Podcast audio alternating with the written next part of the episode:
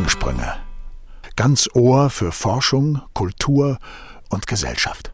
Ganz herzlich willkommen bei unserem Podcast Gedankensprünge. Mein Name ist Vivian Uppmann. Wir kennen uns schon. Ich freue mich, dass Sie, ihr wieder dabei sind, seid und ähm, wie immer habe ich natürlich auch Gäste mit dabei. Heute geht es um Müll, um die Frage, ist das Müll und kann das weg? Und ähm, mit mir am Tisch sind ganz viele spannende Gäste. Unter anderem habe ich da einen Schlagzeugprofessor. Äh, sein Name ist Johannes Fischer. Er ist von der Musikhochschule Lübeck und wir haben uns im Vorhinein alle auf das Du geeinigt. Also nicht wundern. Ähm, Johannes, gleich die erste Frage an dich. Müll ist was für dich? Machst du mit Müll Musik? Ja, und also wenn wir mit Müll erstmal das äh, bewerten, was äh, die Zivilgesellschaft beiseite legt als nicht mehr verwendbar, ist davon doch ganz vieles auch im, im, bei mir im Instrumentenschrank gelandet. Also das fängt an bei tollen Autoteilen, Stoßdämpfern, Felgen, Bremstrommeln, äh, Ölfässer, überhaupt alles, was man in der Küche auch, Konserven und so weiter. Also es gibt wahnsinnig viele äh, Verpackungsmaterialien, Wegwerfprodukte, die, die wir dann wieder tatsächlich künstlerisch zum, zum Leben erwecken. Und ich hatte vor nicht allzu langer Zeit einen schönen Rundgang durch unsere Räume in der Hochschule mit dem Kollegen, der fürs Gebäudemanagement verantwortlich ist. Und es ging um natürlich Fluchtwege und überhaupt äh, mal wieder richtig aufräumen. So. Und äh, wir liefen durch die Gänge und es sagte, ja, aber das kann ja dann alles weg. Und ich sagte, na, na, Moment, Moment. Ich wie, das, das könnt ihr noch gebrauchen? Und so erstmal erstmal alles schön hier lassen. Man weiß nie. Immer dann, auch wenn man was weggeschmissen hat, dann eine Woche später braucht man es eigentlich. Also jetzt weiß ich schon, alle, die uns gerade zuhören möchten, direkt mal bei dir vorbeischauen und mal dein Büro sehen. Also ich bin jetzt schon neugierig. Vielleicht erzählst du uns nachher noch ein bisschen mehr. Aber zunächst kommen wir einmal zu unserer nächsten, zu unserem nächsten Gast, Frau Professorin Veronika Hellwig, promovierte Chemikerin. Ähm, sie ist äh, Professorin für analytische Chemie und instrumentelle Analytik an der TH Lübeck und derzeit Sprecherin des Kompetenzzentrums Zentrum Industrielle Biotechnologie. Technologie. Puh, langer Name. Jetzt haben wir es geschafft. Auch wir haben uns aufs Du geeinigt. Was ist denn für dich Müll? Ja, Müll äh, versuche ich eigentlich sogar zu vermeiden, dieses Wort äh, Müll oder Abfall. Wenn mich Müll interessiert, dann will ich da eigentlich eher Reststoffe sehen, aus denen ich wieder Wertstoffe machen kann. Also ähm, Stoffe, aus denen ich was Neues machen kann. Zurzeit konzentrieren wir uns dabei vor allen Dingen auf nachwachsende Reststoffe. Nachwachsende Rohstoffe kennt fast jeder. Und äh, nachwachsende Reststoffe haben wir sogar hier in Lübeck äh, an einigen Stellen äh, ganz bestimmte, denn es gibt ja in Lübeck recht viel Lebensmittelproduktion. Und da kann man sich ja vorstellen, dass dort auch mal der ein oder andere Reststoff abfällt, wie man es auch aus der Küche kennt. Okay, da haben wir schon die erste Gemeinsamkeit. Ihr beide verwertet Sachen wieder. Ähm, da hören wir gleich mehr drüber. Aber zunächst noch unser nächste, unser nächsten Gast möchte ich noch ganz kurz vorstellen.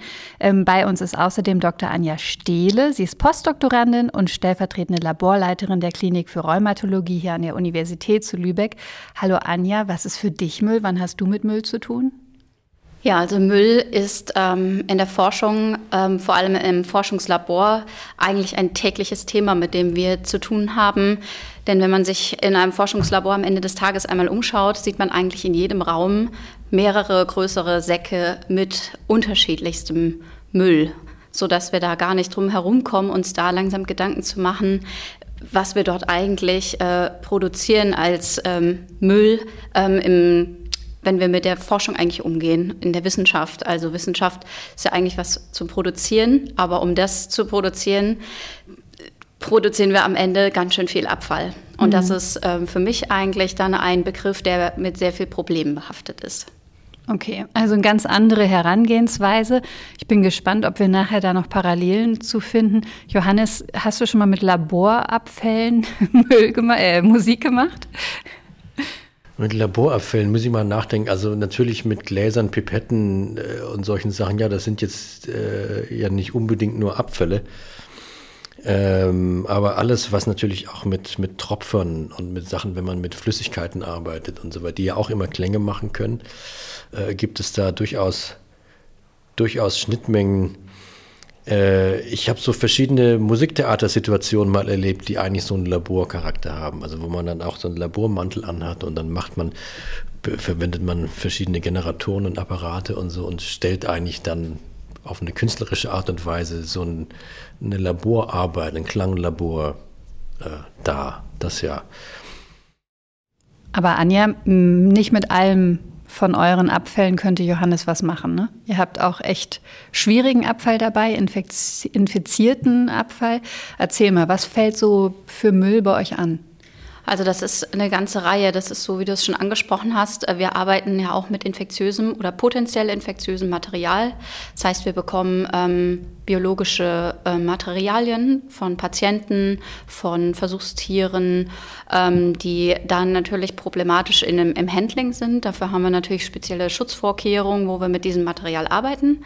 Ähm, aber alles, was dann mit diesem Material, beispielsweise Blut oder Urin oder andere ähm, biologische Flüssigkeiten, ähm, die fallen dann hinterher an und alles, was damit in Berührung gekommen ist, muss dann eben gesondert auch entsorgt werden. Das kann man nicht einfach in den normalen Hausmüll und einfach abtransportieren, sondern es muss natürlich sichergestellt werden, dass dieses potenziell infektiöse Material nicht irgendwo ähm, in die Umwelt gelangt so dass wir dort ähm, da schon eine spezielle Art von Müll haben, was aber nur eins von vielen Abfallproblemen im Labor letztendlich ist. Okay, dann kommen wir nachher nochmal zu den anderen Abfallproblemen. Ich bin jetzt ganz gespannt, Veronika, du hast ja vorhin gesagt, nachwachsende Rohstoffe sind so in aller Munde. Du hast jetzt nachwachsende Reststoffe angesprochen. Erzähl uns mal, was ist das? Was können wir uns da vorstellen? Naja, Reststoffe, ähm, gerade auch bei Lebensmitteln, kennt ja äh, eigentlich jeder von uns, der schon mal gekocht hat. Es fallen zum Beispiel Schalenmaterialien an, die entfernt man vor dem Kochen oder vor dem Zubereiten, weil die auch nicht unbedingt schmecken, weil die oft Bitterstoffe enthalten. Die Pflanze hat sich da zum Teil was bei gedacht, in Anführungsstrichen, dass äh, diese Stoffe bitter sind und deswegen mögen wir die auch nicht so gerne. Vielleicht andere Fraßfeinde dann auch nicht. Ähm, und das führt dazu, dass die als Abfall erstmal anfallen, aber das sind, äh, das sind natürlich Materialien, die man gut gebrauchen kann. Aber also was macht ihr damit? Wir gewinnen zum, wir untersuchen die natürlich erstmal, was ist da drin enthalten und dann äh, überlegen wir, was kann man damit weiterhin machen. Dadurch, dass die sehr viele oft schützende Stoffe enthalten, sind die natürlich für die weitere Verwendung interessant. Und deswegen sind das halt sehr oft zum Beispiel Schalenmaterialien. Man kennt es sonst auch Trestermaterialien, also Pressrückstände ähm, oder zum Beispiel auch Trestermaterialien, so ein ganz typisches Beispiel, was es schon ganz, ganz lange gibt, ähm, ist ja zum Beispiel Grappa, der aus äh, Trester letztendlich ähm, äh, von, äh, von der Weinernte gewonnen wird. Und äh, das kennt eigentlich jeder von uns, dass man das dann, äh, dass das weiterverwendet wird. Und äh, in modernerer Zeit versucht man natürlich auch dann zum, nicht nur ähm, daraus wieder gleich ein neues Produkt zu machen, sondern zum Beispiel auch Stoffe daraus zu gewinnen. Ich denke jetzt direkt an meinen Garten. Ähm, ihr wart noch nicht in meinem Garten, aber da steht ein riesengroßer Walnussbaum und ich stehe dann immer im Herbst da und sammle diese ganzen Walnüsse ein und weiß gar nicht, was ich damit alles machen soll. Verschenkt die natürlich an sämtliche Nachbarn und Freunde und so weiter. Aber da fallen ja auch eine ganze Menge an Walnussschalen an. Du hast jetzt gerade mal Schalen angesprochen, deswegen frage ich dich mal, was kann ich denn mit diesen Walnussschalen machen? Oder noch besser, was könntest du denn damit machen? Das wäre für dich kein Müll richtig? Das ist äh, kein Müll in dem Sinne. Das sind natürlich die harten Schalen. Ähm, daraus könnte man zum Beispiel natürlich neue Materialien gewinnen. Also sie könnten erstmal gemahlen werden und daraus neue Materialien. Du könntest sie auch einfach statt für die stoffliche Verwertung gleich für die energetische Verwertung verwenden natürlich und äh, verbrennen. Das wäre aber schon dann eine mindere Verwertung. Und äh, zum Teil könnte man natürlich auch äh, Stoffe daraus extrahieren äh, und ganz neue Materialien gewinnen. Es gibt auch Leute, die machen daraus zum Beispiel ähm, Baumaterialien oder auch Klebermaterialien. Hm.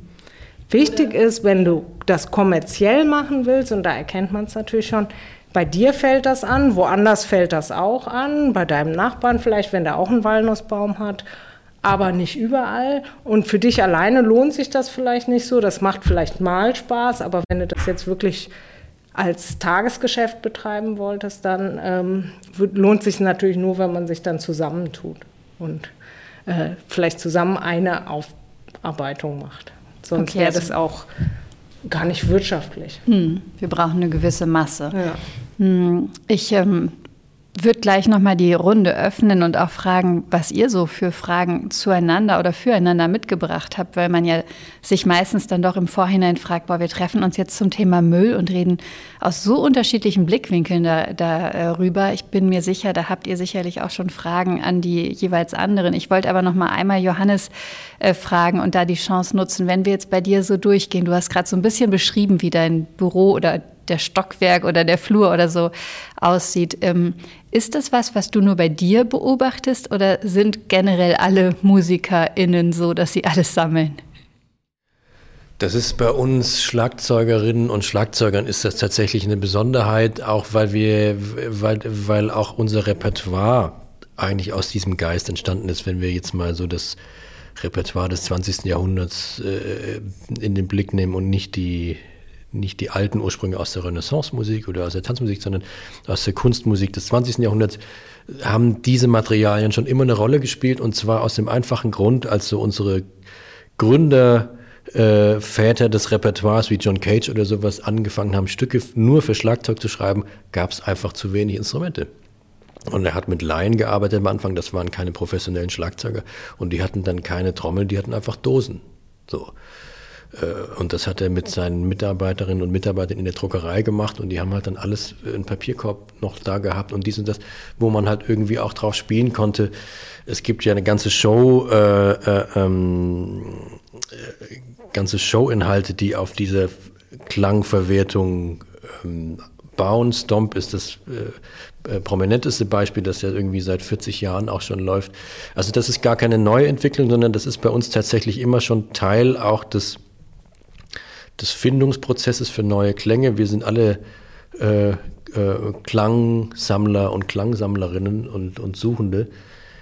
Ähm, und das unterscheidet sich dann aber auch nochmal von Kolleginnen und Kollegen, die irgendwie Klavier spielen oder Geige oder Cello, wo man quasi sein Instrument gefunden hat und sich darauf, darauf fokussiert. Wir haben als Schlagzeugerin, Schlagzeuger, wir haben kein Instrument, wir haben ganz viele Möglichkeiten. Und darunter sind auch tatsächlich Instrumente, die von Instrumentenfirmen äh, entworfen und gebaut sind für den Konzertbetrieb, aber eben auch ganz viel, was sich da außenrum dann generiert. Und das fängt bei einer elektrischen Zahnbürste an und geht dann wirklich bis zu Autoteilen und äh, wirklich schwerem Metall und großem Geschütz. So. Das heißt, du bist auch schon mal auf den Schrottplatz gegangen und hast geschaut, was du gebrauchen kannst, zum Beispiel? Ständig. Und ich habe einen sehr guten Freund, der hier in Lübeck äh, eine Kfz-Werkstatt betreibt und das ist immer super und meine Studierenden können da hinfahren und der hat immer Sachen im Container. Sag fahrt mal bei dem morgens vorbei, nimmt ein Auto mit, guckt, was gerade so und er ist froh, wenn das Zeug weg ist und ist immer auch jetzt irgendwie ganz glücklich, dass er merkt, dass das, was sie in der Werkstatt nicht mehr brauchen, bei uns total äh, ähm, auch auf Interesse stößt. So. Das klingt total wunderbar. Ähm, Anja, ist es für dich jetzt so, dass du neidisch zuhörst und denkst, boah, die sammeln Sachen ein, bei euch ist das ein bisschen schwieriger, ne? Ja, definitiv. Also wir können eigentlich im Labor sehr selten irgendwo hingehen und sagen, oh, hier liegt jetzt was rum, das nehmen wir jetzt mit ins Labor und können das gebrauchen. Bei uns ist es eher andersrum. Wir produzieren selber so viel Müll, dass wir eher uns Gedanken machen sollten, an welchen Stellen können wir denn das versuchen zu vermeiden, dass nicht jemand unseren Müll irgendwie einsammelt, sondern dass wir von vornherein sagen, wir wollen am Ende des Tages vielleicht nicht fünf gemischte Säcke Müll irgendwie hinterlassen. Und das ist eher ähm, ein kein Findungsprozess, sondern ein eher Richtung Nachhaltigkeitsgedankenprozess, um zu überlegen, wie können wir das verhindern. Hat sich das verändert in deiner Wahrnehmung? Also gab es diese Gedanken über die Abfallmengen bei euch schon immer oder hat es zugenommen in den letzten Jahren? Es ist jetzt eher so, dass man natürlich im in der ganzen Nachhaltigkeitsdebatte und äh, die Überlegung, wie man die Umwelt nachhaltiger behandeln kann, wie wir das Ganze reduzieren können. Da haben wir uns eher selber Gedanken gemacht, wie können wir im Labor das dazu beitragen, das eben zu reduzieren. Und deswegen haben wir uns mit unseren technischen Assistenten zusammengesetzt, beziehungsweise wir haben auch eine ganz fitte technische Assistentin im Labor, die von selber gesagt hat, Mensch, lass uns doch mal überlegen, wie wir das verbessern können. Und sie hat bei uns im Labor ein Konzept eigentlich eingeführt, wo wir jetzt in jedem Raum einen großen Container für Papier haben. Wir haben einen größeren Sack für Plastikmüll, der jetzt nicht besonders kontaminiert ist, den wir dann benutzen können. Oder auch, das ist dann schon ein bisschen ja, mehr Gedanken dahinter, Firmen rausgesucht, die ja, Substanzen herstellen. Wir haben oft so Substanzen, die in so Halbliterflaschen ankommen. Das ist alles Plastik. Wir uns ganz gezielt Firmen raussuchen, die sagen, wir nehmen diese Plastikflaschen wieder zurück. Wir schicken euch einen großen, ja, so, so einen zwei Quadratmeter Container mit. Da könnt ihr die leeren Flaschen wieder reinpacken und wir holen die dann ab, wenn sie voll sind. Das sind schon so die ersten Gedanken Richtung Müllverwertung. Aber der erste Punkt wäre natürlich, dass man es erstmal reduziert. Mhm. Das ist eine größere Herausforderung nochmal.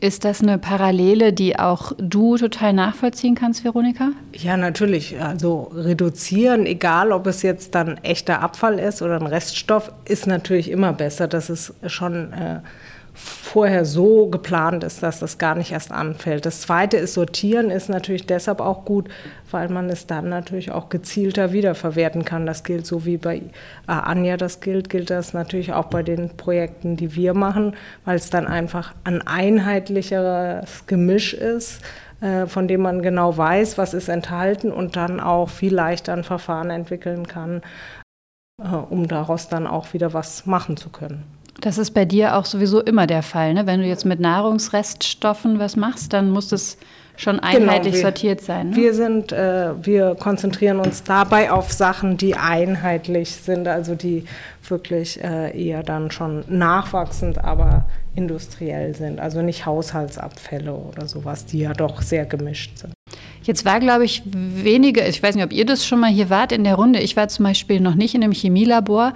Ähm, was wenn du ganz praktisch mal versuchst zu erklären, was stellt ihr her? Was gibt es irgendwas, wo wir quasi uns im Alltag ähm, vorstellen können, was du so beruflich machst? Ja, also ich konzentriere mich oder wir konzentrieren uns auf äh, Naturstoffe und deshalb ist das, fügt sich das natürlich gut zusammen mit den nachwachsenden Reststoffen und diese werden extrahiert ähm, aus den Materialien. Das können Farbstoffe sein, das können Antioxidantien sein, ähm, die halt mit verschiedenen Lösungsmitteln aus den ursprünglichen Materialien rausgelöst werden. Und dann hat man erstmal ein Gemisch. Manchmal will man aber auch wirklich die einzelne chemische Substanz haben und dann muss man wieder aufwendige Trennverfahren äh, anwenden, um dann aus dem Gemisch wirklich Reinsubstanzen zu halten. Und das kann man sich dann schon so vorstellen, dass das zum Teil dann wirklich so das weiße Pulver ist, äh, was man so als Laie kennt. Okay. Interessant. Habt ihr Fragen aneinander mitgebracht? Gibt es irgendwas, was ihr gern von den anderen Bereichen wissen wollt, wo ihr sagt, boah, die Chance nutze ich jetzt gerade? Also ich hätte eine Frage, ich hatte äh, direkt so im Vorfeld gedacht, ja, Zusammenhang Abfall und Musik, da hatte ich mich gefragt, kann, äh, was macht man eigentlich so mit, ähm, ja, ist das auch Abfall, wenn man was aufnimmt und dann hat die Aufnahme nicht so gut geklappt und äh, das bleibt so übrig, so eine Aufnahme, die man dann nie irgendwo vorspielt, irgendwelche Geräusche oder irgendwelche Musik, kann man die noch irgendwo verwenden? Kann ich die mir irgendwo runterladen, wenn ich mal ein Geräusch brauche für irgendwas oder? Das ist eine gute Frage, denn tatsächlich in der Musikproduktion, also in der Erfindung erstmal und dann aber auch natürlich in der Konservation, in der, in der Aufnahme von Musik oder, oder auch Videoarbeiten und so weiter, ist, entsteht natürlich tatsächlich richtig viel ähm, Abfallmaterial. Also man, das, das, was dann das Endprodukt ist, da gibt es ja unendlich viele Outtakes meistens. Und wenn man beim Rundfunk eine, eine Aufnahme einspielt, dann hat man halt einen Tag, für den man sich am Ende entscheidet und aber 20, die einfach dann irgendwo noch auf der Festplatte liegen. So. Und da werden die auch meistens nicht mehr angerührt.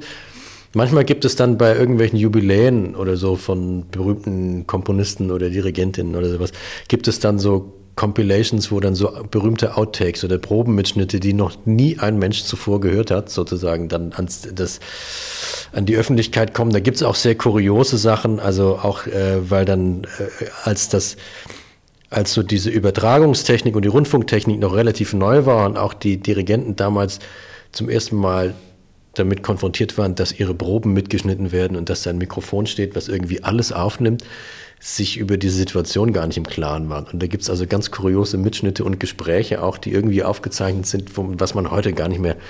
Also heute ist man so darauf konditioniert zu wissen, wo sind Medien, wo steht die Kamera, wo ist irgendwie was, wie kommt das vielleicht hinterher ins Netz und so weiter. Da sind ja auch die Alarmglocken viel größer. Aber das gibt es tatsächlich und äh, auch in der eigenen Arbeit ist das so, dass äh, ich komponiere relativ viel und auch beim Komponieren ist der Radiergummi wichtiger als der Bleistift. Also vieles fällt raus, landet aber immer wieder in der Schublade oder irgendwo im, im Kleinhirn oder so, wo das, wo das so gespeichert wird. Ähm, äh, und kann dann zehn Jahre später denken, Mensch, da war doch noch diese Idee, ich habe das nie gemacht. Also das ist auch eine Art von Recycling natürlich. Mhm. So, deswegen ist der Kopf hier irgendwie rund, so das geht immer hin und her. Das, das kommt schon vor. Und es gibt auch, äh, es gibt auch Audio, äh, elektroakustische Kompositionen, die auch gerade mit so mit Outtakes oder es gibt schöne Kompositionen, die zum Beispiel nur mit äh, äh, Geräusch Störgeräuschen in Aufnahmen, also Rauschen und Knacken und Neonröhren, äh, Brummen und alles, was man normalerweise vermeidet oder wo jetzt ein, ein, ein Audio-Engineer Filter drüber legen würde, damit man möglichst reines Signal hat. Da gibt es natürlich auch künstlerische äh, äh Ansätze, genau diese Materialien zu verwerten. Und auch beim Musikmachen selber macht man, unsere Instrumente machen alle Geräusche, die wir oft versuchen zu vermeiden. Aber wenn man sich auf diese Geräusche konzentriert, entsteht auch wieder was total Interessantes. Ich finde das ganz schön. Ich erkenne schon eine erste Gemeinschaft. Und zwar alle, die ihr hier seid, äh, sprecht immer davon, von den Möglichkeiten eigentlich dann doch noch wieder etwas zu verwenden und zu verwerten, was andere nicht mehr als äh, sehr wertvoll äh, ansehen. Ich glaube, das ist schon mal das, was wir festhalten können. Also der Gedanke oder der Wille zu Müllvermeidung eigentlich und dann aber auch die Idee, doch ähm, den Müll, den man an, der anfällt, dann irgendwie doch sinnvoll zu verwerten. Das können wir so festhalten, oder? Es ist ja auch ein sehr rein kapitalistischer Gedanke äh, zu formulieren, dass etwas nur dann wertvoll ist, wenn es einen Nutzen hat. So. Und ich glaube, jeder hat natürlich Dinge im Leben, die, die auf den ersten Blick völlig nutzlos, aber total wertvoll sind. In der Wissenschaft ist es auch so, Anja? Ähm, das, ähm, Brauchst du das Radiergummi? Das, ähm, das, eher nicht. Also diese Gedanken, ähm, die kommen bei uns so im Labor eigentlich äh, nicht so vor. Ähm, aber ein Gedanken, den ich jetzt gerade auch hatte, den ich als Frage gerne an die äh, Kollegin aus der Chemie stellen wollte, ist, ähm, ob ihr mm, oder wie ihr da vorgeht, ähm, verwertbare ähm, Reststoffe zu generieren aus äh, Materialien, die so an, anfallen. Wie geht man denn davor, die zu finden überhaupt? Na, zum Teil läuft das, dass, Leute, äh, dass Firmen selber anfragen und zum Teil gehen wir natürlich auf die Suche. Das ergibt sich so durch die Kontakte. Und wir wissen ja auch zum Teil schon, wo wir suchen, weil wir dann natürlich Hersteller suchen, die zum Beispiel mit Materialien arbeiten, wo Schalen anfallen äh, und äh, sein, also, also, Fruchtschalen oder halt Nussschalen oder so. Und ähm, dann äh, suchen wir da natürlich gezielt. Und ähm, zurzeit konzentriere ich mich da sehr auf sogenannte Antioxidantien, sogenannte Polyphenole und äh, dann habe ich natürlich schon Vorstellungen, wo ich die dann auch finde. Aber man kann natürlich auch von der anderen Seite losgehen. Es fällt etwas an in größeren Mengen, was noch nicht so großartig, zumindest nicht stofflich verwertet wird. Und dann kann man äh, natürlich dann auch erstmal schauen, was ist da drin.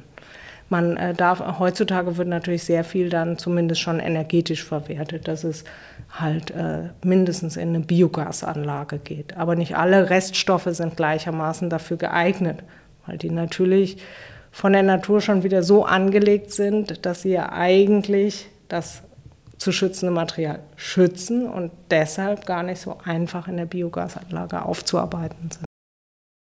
Ähm, ich habe in der Vorbereitung gesehen, dass du promoviert hast ähm, zum Thema Pilze ist es erstens richtig und zweitens, worum ging es da? Äh, da ging es tatsächlich um Inhaltsstoffe aus Pilzen und zwar hauptsächlich um Bitterstoffe aus Pilzen, aus äh, letztendlich aus Fruchtkörpern, die wir im Wald so kennen, Verwandten des Steinpilzes, der selber ja nicht bitter ist, aber der durchaus äh, andere äh, Verwandte hat, die bitter sind. Und da äh, habe ich in meiner Promotion damals äh, diese Stoffe aufgeklärt. Okay, also im Endeffekt gehst du auf die Suche ähm, ich merke schon meistens eben aus der Natur oder in der Natur und guckst, was kann man eigentlich sonst noch machen mit Dingen, die sowieso da sind oder mit Stoffen, mit Materialien, mit Naturstoffen und dann guckst du, was anderes damit möglich ist. Ja, nicht unbedingt was an, aber was damit möglich ist, denn äh, in der Natur sind diese Stoffe natürlich auch nicht zum Selbstzweck hergestellt, sondern haben dort eine Funktion. Zum Teil kennen wir diese Funktion, zum Teil kennen wir die noch nicht. Aber äh, von daher kann man davon ausgehen, dass die in der Natur schon evolutionär so gereift sind, dass es sich lohnt, diese Schätze zu heben. Aber was du dann rausfindest, wird das wieder in der Lebensmittelindustrie verwendet oder kann das meinetwegen auch ähm, in die Architektur gehen oder äh, das, äh, das äh, muss nicht unbedingt in die Lebensmittelverwendung gehen. Das kann auch in andere Bereiche gehen. Zum Beispiel wird es heutzutage ja auch sehr viel schon äh, in äh, Kosmetika oder Drogerieartikeln verwendet. Wer mal in den Supermarkt geht heutzutage und da gezielt guckt, die Hersteller aufgrund der Konsumentenwünsche gucken natürlich auch, dass sie Stoffe mehr und mehr aus ähm, ähm, nachwachsenden Rohstoffen gewinnen und dann bietet es sich natürlich auch an, äh, das dann zu tun und das sind sehr oft inzwischen Naturstoffe wieder enthalten. Mhm. Obwohl sich manche dieser Stoffe eigentlich auch synthetisch sehr viel einfacher erstmal in größeren Mengen herstellen lassen. Und jetzt frage ich dich mal an Anjas Stelle. Ähm, wir haben ja gerade schon gehört, manche von den Abfallstoffen, mit denen Anja zu tun hat, das sind infizierte Dinge, das sind ähm, auch Abfallprodukte, die ja aus uns selbst kommen sozusagen und dann bloß nicht in irgendwie Kontakt mit wem anders sollen. Hättest du da auch eine Idee oder eine Möglichkeit, was du damit noch anfangen könntest? Oder ist das dann tatsächlich so ein, so ein Feld, wo man sagen kann, das ist jetzt wirklich Müll und das kann wirklich weg? Das ist zumindest für ein Verwertungskonzept sehr, sehr schwierig, weil das natürlich mit sehr begründet, mit sehr vielen Auflagen verbunden ist, mit so etwas zu hantieren. Äh, das ist natürlich klar, dass das ähm, erstmal zumindest deaktiviert werden muss. Okay, dann haben wir jetzt auch schon noch mal eine andere Gemeinsamkeit gefunden. Also wir sind uns einig, es gibt Stoffe, die man wirklich nicht mehr verwenden kann. Es gibt aber vieles, was man dann doch noch ähm, irgendwie weiter nutzen kann. Und ähm, deswegen fand ich auch die Begrifflichkeit am Anfang ganz schön. Ich weiß nicht, Johannes, du hattest, glaube ich, gesagt, du nennst es gar nicht Müll oder Müll ist auch ein komisches Wort, sondern man kann es auch anders nennen. Ne? Wie, wie nennst du den Müll? Ja, also ich natürlich äh, gibt es Müll, aber Müll ist natürlich irgendwie erstmal negativ konnotiert. So. Äh, Abfall ist schon viel positiver eigentlich. So, finde ich. Ähm, denn wir reden ja auch im Umgangssprache davon, ach, das ist irgendwie Müll und das ist Quatsch und das, das ist eigentlich sehr abwertend. Und ich finde das super spannend, weil wir, wir sind ja im Moment auch in der Situation, wo wir wissen, wir haben noch für Generationen ein gigantisches Müllproblem auf dieser Welt, das, das sich nicht im Handumdrehen äh, lösen lässt äh, und das auch ganz stark natürlich äh, davon abhängt, äh, von, von großen wirtschaftlichen Faktoren abhängt, also wie äh, ein, äh, ein, ein Land in einem Entwicklungsstadium hat unter anderem natürlich gar keine technologischen Möglichkeiten, auch Müll auf die Art und Weise professionell zu trennen und zu, zu bereinigen und zu klären, wie, wie wir das können hier. Gleichzeitig produzieren die Industrieländer natürlich den weitaus größeren äh, Beitrag an, an Müll ich finde das ein super spannendes Thema, weil ich glaube auch, und das würde mich auch im, im, im Bereich der Chemie natürlich interessieren, denn also es gibt ja doch immer wieder auch so Durchbrüche, was Plastikvermeidung oder auch die, die, die äh, äh, Verwertung und organische Ersatzmaterialien, die unser Verpackungsproblem und so weiter. Da gibt's, lese ich immer wieder mal, da gibt es irgendwie Maden, die das verdauen können und andere Sachen und äh, oder ob man das dann aus Reisstärke oder Kartoffelstärke und so weiter. Da gibt's ja viele, viele, mittlerweile auch viele Ersatzvarianten. Äh, genau. Da gibt es natürlich inzwischen viele Sachen, die dann auch wieder auf Basis dann eher von nachwachsenden Rohstoffen auch entstanden sind und damit natürlich zum Teil auch erstmal zum Beispiel auch für die angewendet, äh, angesprochenen Maden oder andere Organismen auch wieder leichter aufzuschließen ist oft. Und das ist ja eigentlich, das ist ja, das könnte ja ein Wahnsinnsmarkt eigentlich sein. Ja, aber auch da gilt natürlich, je mehr man es vermeidet, also sozusagen ist natürlich dann trotzdem immer am besten.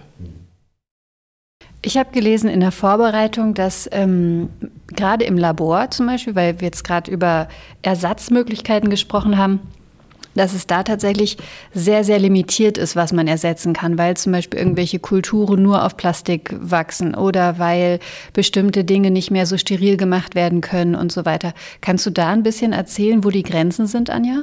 Ja, genau, das ist eigentlich das ein gutes äh, Stichwort, weil wir gerade im Labor mit diesen ähm, ja, Petrischalen aus hartem Plastik ähm, viel zu tun haben. Wir haben aber auch andere Einwegplastikartikel wie Pipettenspitzen, ähm, die wir zuhauf haben, Plastikflaschen, aber auch da habe ich jetzt ähm, mich auch ein bisschen mit beschäftigt. Es gibt mittlerweile Initiativen, ähm, das sind dann Green Labs oder, äh, oder wie sie dann heißen, die sich ähm, gezielt jetzt da Gedanken machen, wie man das Problem lösen kann. Entweder eben durch nach, nachwachsende Rohstoffe dann Kunststoffe herzustellen oder zum Beispiel ähm, diese einzelnen, doch sehr sortenreinen Plastikartikel, die doch auch zu trennen und dann gezielt ja, down zu cyclen, nennt man es ja dann letztendlich, ähm, um daraus neue Materialien herzustellen, die, wir, die man wieder woanders verwenden könnte.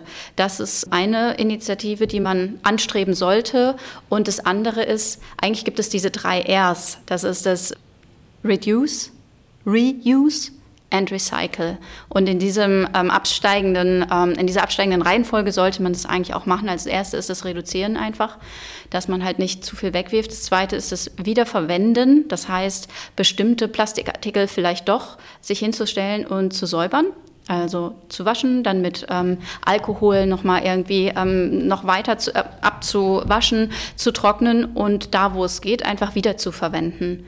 Oder dann eben, wenn man so Pipettenspitzen, die sind immer in so 100er Packs ähm, in Plastikständer, nochmal mit einer Plastikverpackung drüber, dass man die nicht einzeln kauft, sondern so Nachfüllpacks, die man einfach dann so reinstellt. Die kriegt man dann in Zehnerpacks und die haben dann nur noch eine Plastikverpackung. Aber insgesamt, wie man jetzt schon hört, ist es halt unheimlich viel Plastik, was dort anfällt. Und eine Variante wäre dann eben, die Sorten reinzutrennen und dann daraus was zu machen, weil ich glaube, aus chemischer Sicht ist das ja immer das Problem, dass wir so viele Mischungen mhm, von Kunststoffen genau. haben, die man letztendlich nicht mehr getrennt bekommt. Rein logistisch schon allein nicht. Und eben, und im Labor ist es genauso wie woanders. Wenn man dann wirklich mal darüber, über seine Arbeitsabläufe nachdenkt, kann man allein da schon relativ viel Abfälle einsparen. Es gibt in, in Korea, ist, also Südkorea ist ein kleines Land mit einer sehr hohen Einwohnerdichte und dementsprechend auch einer hohen Müllproduktion. Und die haben ein sehr strenges äh, ähm, Trennungssystem, schon bevor der Müll abgeholt wird. Also man muss zu Hause den Müll, also den Plastikmüll muss man, glaube ich, in acht verschiedenen Kategorien trennen. Also meine Frau ist Koreanerin, deswegen bin ich relativ oft da, aber ich habe jahrelang gebraucht, um zu verstehen, also inzwischen kann ich den Müll runterbringen. so, aber am Anfang ist es super kompliziert, weil es genau darum geht, die, die verschiedenen äh, äh, Plastiksorten, dass sie wirklich un, ganz unterschiedlich, für mich ist das alles Plastik, so alles gelber Sack oder gelbe Tonne und so. Und da ist es wirklich streng und das funktioniert dann auch nur sehr streng und, den, und das, was dann an Restmüll übrig bleibt, ist sehr teuer. Das muss man in eine extra Tonne geben, dafür muss man bezahlen mit Kreditkarte nach Gramm oder also wirklich nach Gewicht. Und das natürlich versuchen alle dann so, so wenig wie möglich Abfall äh, zu erzeugen. Und äh, ähm, dadurch, dass die, das Müllabgeben so teuer ist, gibt es aber auch keine öffentlichen Mülleimer mehr weil natürlich jeder das sofort ausnutzen würde und da die überquillen. Und das funktioniert erstaunlich gut. Mit ein bisschen Disziplin und so funktioniert das sehr gut, aber es führt halt dazu, dass man den Hausmüll, dass man wirklich auch zu Hause schon ein echt gutes System braucht, wo wird was abgelegt und also alle alle Verpackungen müssen gereinigt werden, sonst funktioniert das sowieso nicht und Reste raus und so. Das ist ganz interessant. Und vielleicht führt das auch dazu, dass die Leute sich mehr damit beschäftigen und wirklich bewusster darüber nachdenken, wie kann ich das vermeiden. Weil wenn das so an so aufwendig gemacht ist, dann ist es ja fast am einfachsten, genau. ihn zu vermeiden. Also wir merken wieder, Bildung ne, ist, der, ist der Schlüssel und alle, die sich jetzt gerade zu Hause denken, boah, ich finde schon unser Mülltrennungssystem hier in Deutschland kompliziert, die können dann nochmal drüber nachdenken und vielleicht den nächsten Urlaub äh, planen. Aber interessant, kannst du ein Beispiel sagen, wenn wir jetzt hier äh, so einen Joghurt wegschmeißen würden oder so, ja. Ja, also Joghurt natürlich schon mal, der Deckel muss, ist ja sowieso Aluminium meistens, muss mhm. wo ganz anders rein als, äh, als der Korpus. Der Korpus muss sauber sein. Dann auch bei den Flaschen, der Deckel kommt woanders hin, bei den PET-Flaschen. Und dann innerhalb der Flaschen wird auch nochmal dann, also zwischen farbigen Kunststoffen und transparenten und so weiter. Ich bin ja überhaupt kein Experte. Ich mache das dann auch nur, ich gucke natürlich, ich gucke einfach immer in den Körben, wo ist was drin, so malen nach Zahlen und dann mache ich das da rein, äh, wie man auf dem Wertstoffhof das ja bei uns auch macht. So, man guckt sich die Container an an und guckt, was machen die anderen und dann macht man das irgendwie nach. Mhm. Denn Wertstoffhöfe sind bei uns, äh, Höfe sind ja bei uns eigentlich auch meistens ziemlich gut organisiert. So, also man, man kann da auch schon sehr, sehr, sehr gut vortrennen. Ich, ich lebe mittlerweile auf dem Land und wir renovieren ein Haus, was zu einer, eigentlich, wenn man anfängt, ein Haus zu renovieren, merkt man, was Abfallmenge plötzlich bedeutet. Man hat dann irgendwie fünf oder zehn Kubikmeter Container einfach voll mit Abfall, also richtig mit Müll, wo auch ich als Schlagzeuger sage, hier ist alle Hoffnung verloren. Damit kann ich wirklich gar nichts mehr anfangen. Ja, das will was heißen. Und äh, ja, und, und da ist es tatsächlich auch wirklich eine finanzielle Frage. Also habe ich einen Baumischcontainer, das kostet mich wahnsinnig viel Geld, oder trenne ich das vorher in Bauschutt und dann Gipskarton ist aber kein Bauschutt und so. Also da geht das ja schon los. Äh, und man hofft dann, dass das hinterher auf der Deponie auch so behandelt wird und nicht alles wieder irgendwie auf einen Haufen kommt. Aber da gibt es natürlich auch strenge, zum Glück strenge, strenge Auflagen und man hofft immer das Beste. Ich merke aber auch beim Thema Bauen und nachhaltiges Bauen, ist ja auch ein, ein Riesenthema geworden. Also nicht nur energieeffizientes Bauen, sondern mit nachhaltigen Materialien. Wir haben Denkmalschutz, also ist interessant zum Beispiel bei Fugen über reinen Muschelkalk nachzudenken, ohne Zement und so weiter. Total spannend. Lerne ich wahnsinnig viel. Äh, äh, ohne dass ich da jetzt äh, äh beruflich irgendwie dafür qualifiziert wäre.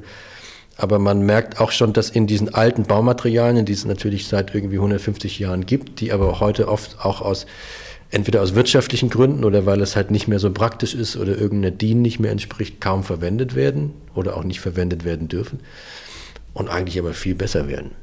Veronika, und da bist du doch jetzt wieder im Spiel, oder? Ja, zum Teil schon. Aber zum Teil wollte ich auch gerade sagen, das ist auch was, was ich auch sehr interessant finde, womit ich mich noch gar nicht so viel beschäftigen konnte, was ich aber auch noch auf meiner Liste im Hinterkopf habe, ist, wie haben die Leute das eigentlich früher gemacht, weil vieles eigentlich dann doch noch nicht aufgeschrieben oder damals nicht aufgeschrieben wurde oder zumindest nicht in Quellen, die ich äh, so per se lese. Und das würde mich, ähm, wenn ich mal so richtig äh, mal nichts zu tun hätte im Labor, dann würde ich mich gerne damit beschäftigen, was haben die Leute eigentlich früher mit ihrem Abfall gemacht. Ja, da haben, das äh, können wir jetzt alle noch mal zu Hause nachlesen.